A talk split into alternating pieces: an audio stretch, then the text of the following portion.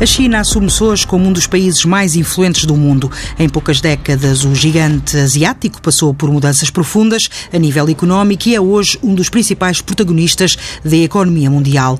A nível político, pouco mudou. A China continua a ter um sistema de partido único e a desrespeitar sistematicamente os direitos dos cidadãos. A semana passada, o presidente Xi Jinping esteve em Portugal, onde assinou vários protocolos com o governo.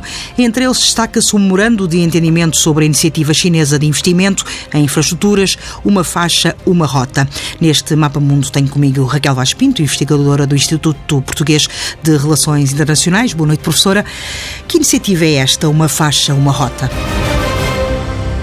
Esta é uma iniciativa chinesa que foi inaugurada com pompa e circunstância em 2013 por este presidente, o presidente Xi Jinping, mas que já, já, já no fundo tem toda uma preparação anterior. Uh, esta iniciativa tem duas componentes, uma componente terrestre e uma componente marítima, que no fundo pretende fazer, pretende reavivar toda aquela, uh, toda aquela história uh, que ao longo dos séculos, através de muitos intermediários, uniu a Europa com esta China na Ásia, mas uh, no fundo é um projeto que tem sobretudo uma perspectiva de infraestruturas, por um lado, ou seja, há aqui uma grande preocupação uh, em portos, em estradas, em ferrovia, uh, e depois também há a componente marítima, e daí eh, toda esta discussão à volta da possível concessão ou não do segundo terminal de, de Sines, uh, e, e, aliás acho que esse também é um dos aspectos interessantes neste,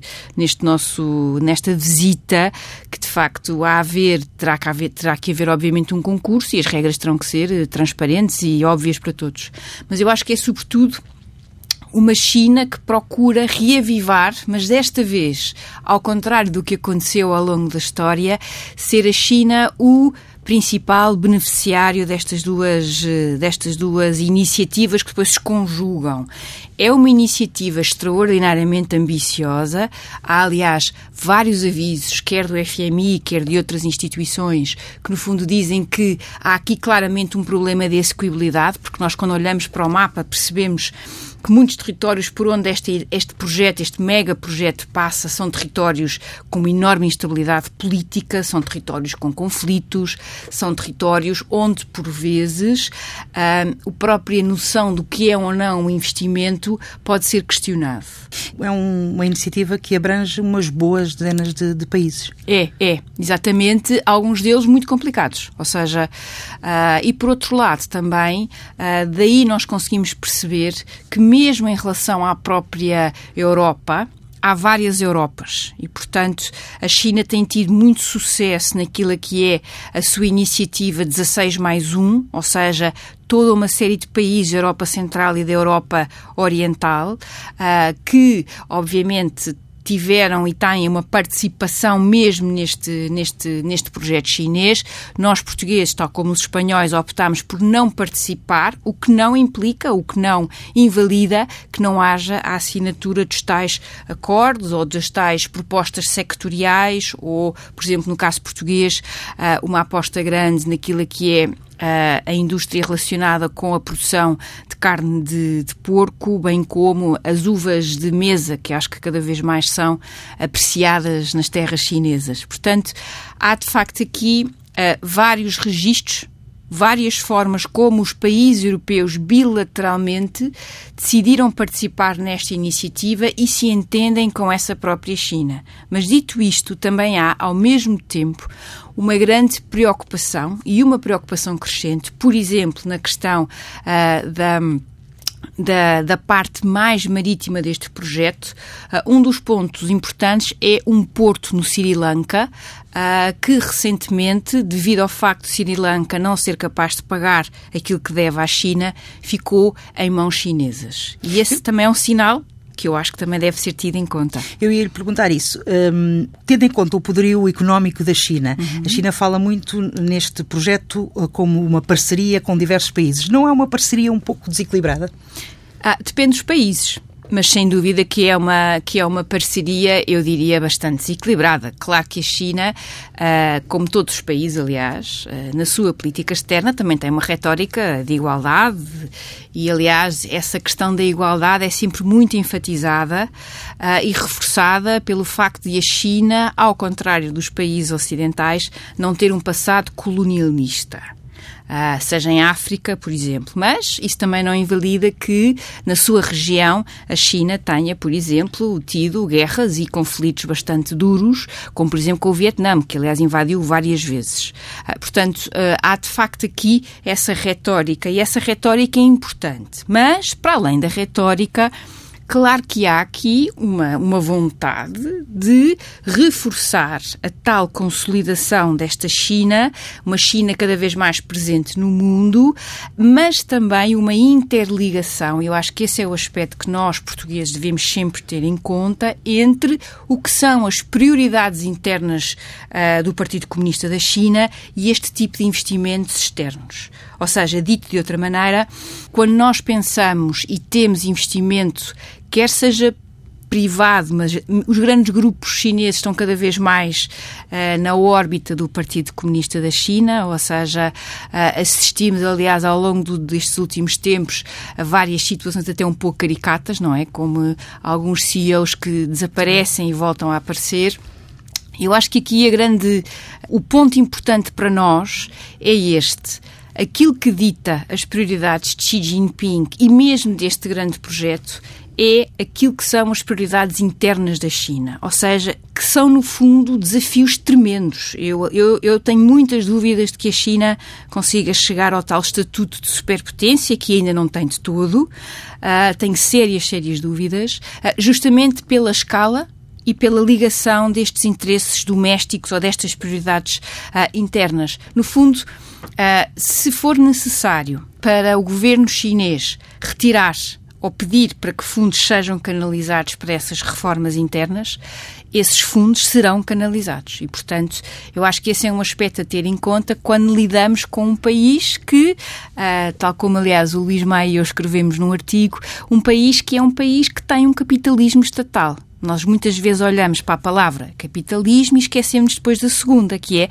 nós estamos a lidar com o Estado e não, obviamente, com uh, grandes empresas americanas, que, aliás, até em muitos dos, seus, em muitos dos casos têm decisões contrárias à própria, ao próprio governo norte-americano. É? Portanto, é aqui um bocadinho diferente e acho que esse aspecto nós não nos devemos pôr de parte.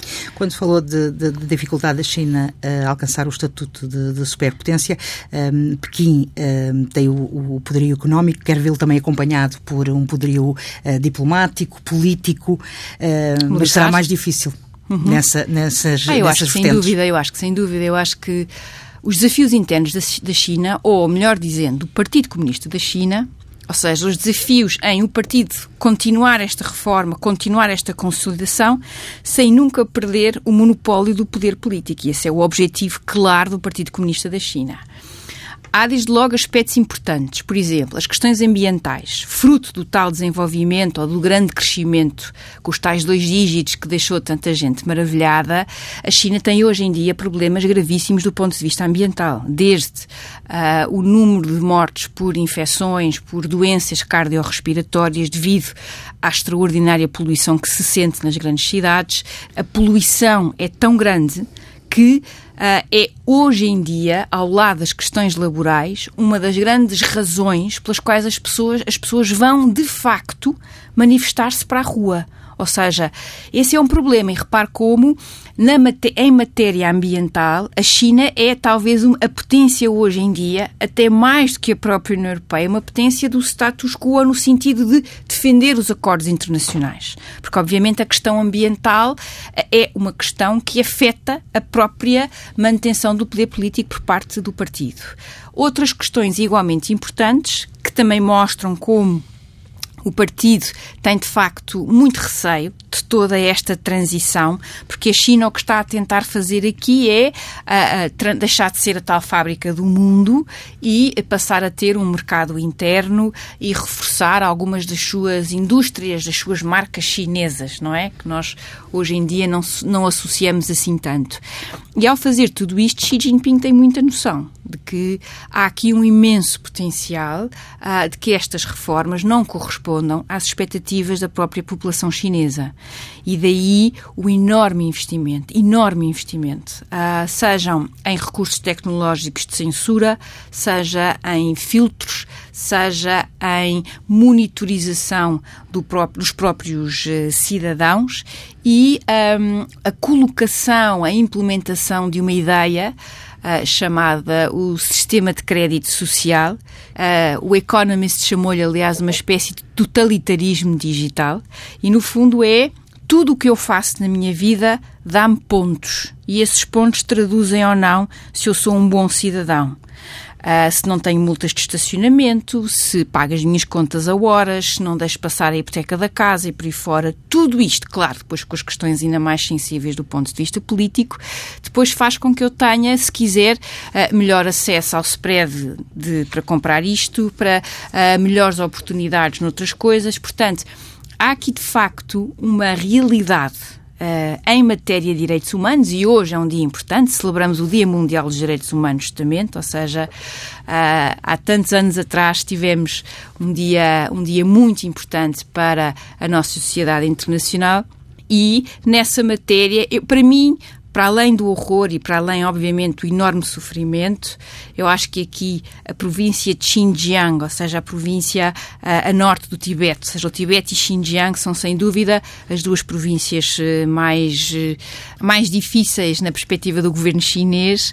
Eh, claro, porque tem uma história própria, porque tem uma tradição própria, porque também tem uma religião diferente. Ou seja, Xinjiang, na sua maioria, são muçulmanos, o Tibete são budistas tibetanos, e como é evidente, há aqui de facto em Xinjiang, aliás, Reuters tem uma reportagem online absolutamente extraordinária que mostra como nos últimos anos a expansão daquilo a que se chamam os campos de reeducação, cujo nome é logo sinistro, nós, nós já imaginámos tudo, não precisamos de ir mais longe, tem vindo a crescer e a massificar-se.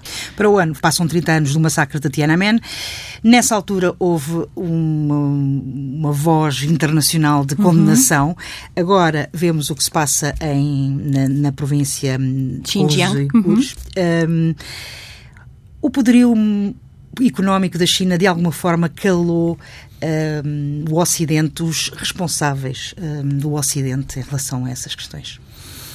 Olha, desde logo eu acho que a, a, reação internacional foi uma reação internacional ocidental, à qual se juntou o Japão, porque no resto do mundo não houve muito essa, essa crítica. Aliás, uh, Beijing falou muito do apoio que teve dos países africanos e dos países do Sudeste Asiático e por aí fora. Uh, o, o embargo às armas mantém-se por parte dos Estados Unidos e da União Europeia, apesar de haver várias tentativas do lado europeu de se terminar com esse embargo, ah, isso é meramente simbólico, eu acho. Eu acho que, sem dúvida, Nunca, nunca é fácil confrontar uma grande potência. A China, na altura, ainda não era uma grande potência. Uh, mas nunca é fácil confrontar uma grande potência em matéria de direitos humanos, mesmo quando estamos a lidar com grandes potências democráticas e liberais. Ou seja, há sempre uma relação extraordinariamente difícil entre o que é a sua soberania e aquilo que são os direitos humanos. Não querendo de todo comparar, mas não querendo mesmo de todo comparar, os Estados Unidos têm uma, a mesma relação difícil, por exemplo, com o direito internacional. Ou seja, há esta tensão entre o que é a sua Constituição e aquilo que são, por exemplo, iniciativas como o Tribunal Penal Internacional. Em, em, relação à China, o facto de ser uma ditadura que tem conseguido sobreviver ao longo de todas estas. Uh, uh, tem sido, de facto, do ponto de vista da resistência, extraordinária. Uh, sobreviveu a esse ano horrível, porque não foi só o massacre em Tiananmen e, muitas outras, e, e as manifestações em muitas outras cidades chinesas, mas foi também o ano em que caiu o muro de Berlim. Ou seja, e dois anos depois desagregava-se a União Soviética, caía de podre não é? Portanto, de facto, esses dois anos foram dois anos muito difíceis para a liderança, uh, para a liderança chinesa e, no fundo, a China, se quiser, percebeu, a liderança chinesa percebeu que tinha que ser ela a contar a sua versão em matéria de direitos humanos.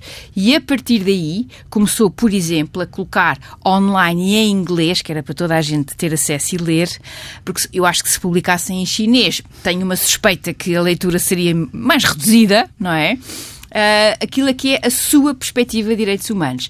E esta sua noção de direitos humanos foi evoluindo de forma muito inteligente ao longo destas décadas. Mas na prática, a China é talvez hoje em dia um, um excelente exemplo uh, de uma expressão que é usada por um jurista, uh, eu penso que ele é alemão, que é uma expressão muito interessante que no fundo nos diz que o Estado pode ser o principal promotor e defensor dos direitos humanos, mas o Estado também pode ser, porque tem esse poder, o principal violador dos direitos humanos dos seus próprios cidadãos. A expressão dele é muito engraçada, ele diz que é um bocadinho como ter as galinhas, uh, como ter as raposas a guardarem as galinhas, não é? Há sempre esta, esta tensão aqui. E a China mostra-nos como, através de uma diplomacia cada vez mais sofisticada, dando a várias regiões e a vários países aquilo que muitas vezes as suas elites querem, e não necessariamente a sua população, conseguiu ir atenuando essa crítica. Ou seja, conseguiu muitas vezes, e também porque tem os tais recursos financeiros que nós falávamos, conseguiu, de certa forma, aqui um trade-off. Ou seja, em matéria de política externa, há muitas regiões e muitos países que não criticam a República Popular da China em matéria de direitos humanos para nós europeus é, obviamente, e para os próprios americanos, é um desafio extraordinário.